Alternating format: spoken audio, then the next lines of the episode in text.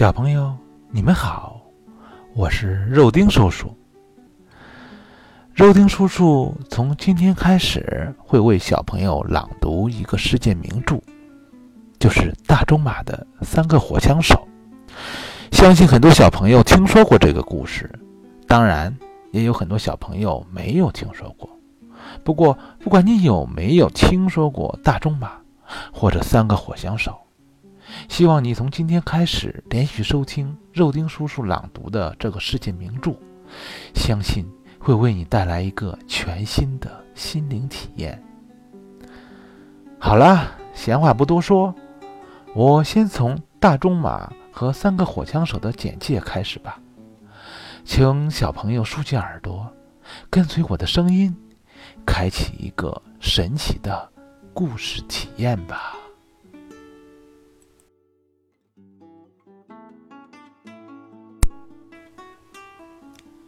三个火枪手》的作者大仲马，于一八零二年七月二十四日出生于法国巴黎附近的一个县城里。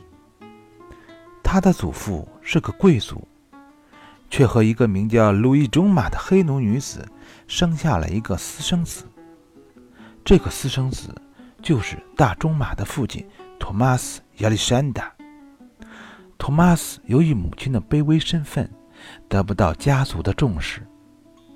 为了参加拿破仑的军队，托马斯改名为亚历山大·仲马。他在18世纪的法国资产阶级战争时期，作为一名革命将领参与革命，但后来他的信仰为独裁的拿破仑所不容，被开除了军职。抑郁而终的亚历山大·仲马。留下了年仅三岁的儿子，也就是大仲马。被母亲养育成人的大仲马，在二十岁时离开家去巴黎闯荡。家庭出身和经历使得大仲马形成了追求正义的性格。大仲马子承父业，在一八三零年的七月革命中，参加了推翻复辟王朝的战争。大仲马对于文学的热爱源于自身的性格，他在文学上的成就斐然，但其实他并没有受过很多正统的文学方面的教育，更多靠在摸索中自学成才，却最终走出了自己的文学道路。一八二九年，大仲马凭借自己创作的浪漫主义历史剧《亨利第三》。及其宫廷而成名。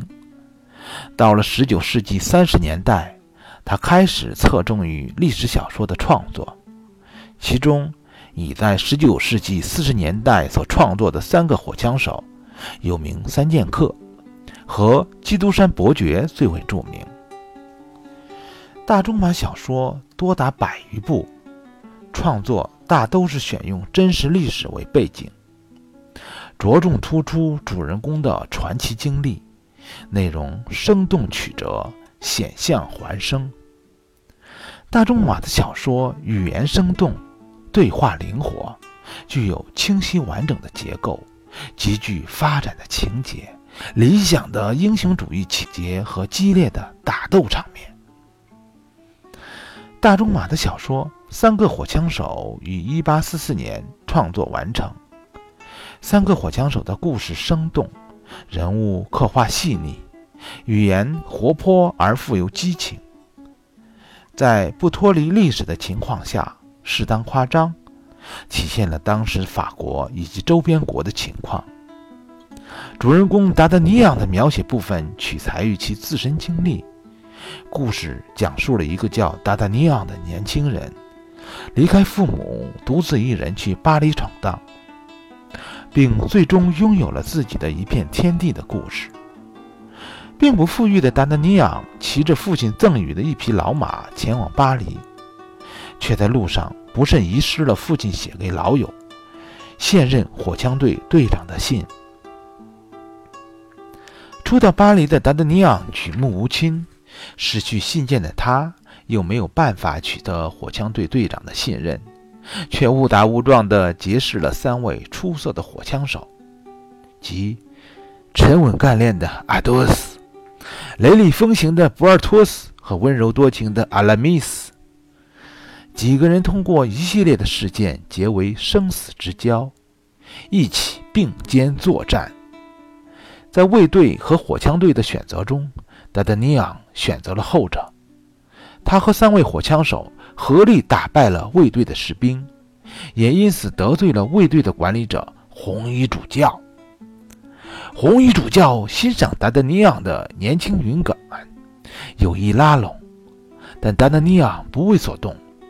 达达尼昂和自己的伙伴们冒着生命危险，通过一次次的远行，破坏了主教一个又一个的阴谋。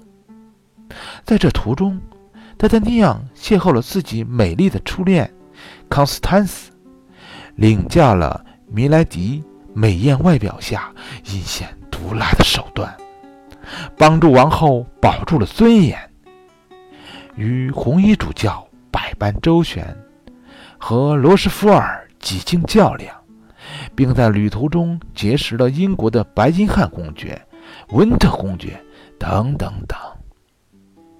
故事的最后，经过种种曲折经历的达达尼昂和他的伙伴们各得其所，都达成了梦想，拥有了自己想要的生活。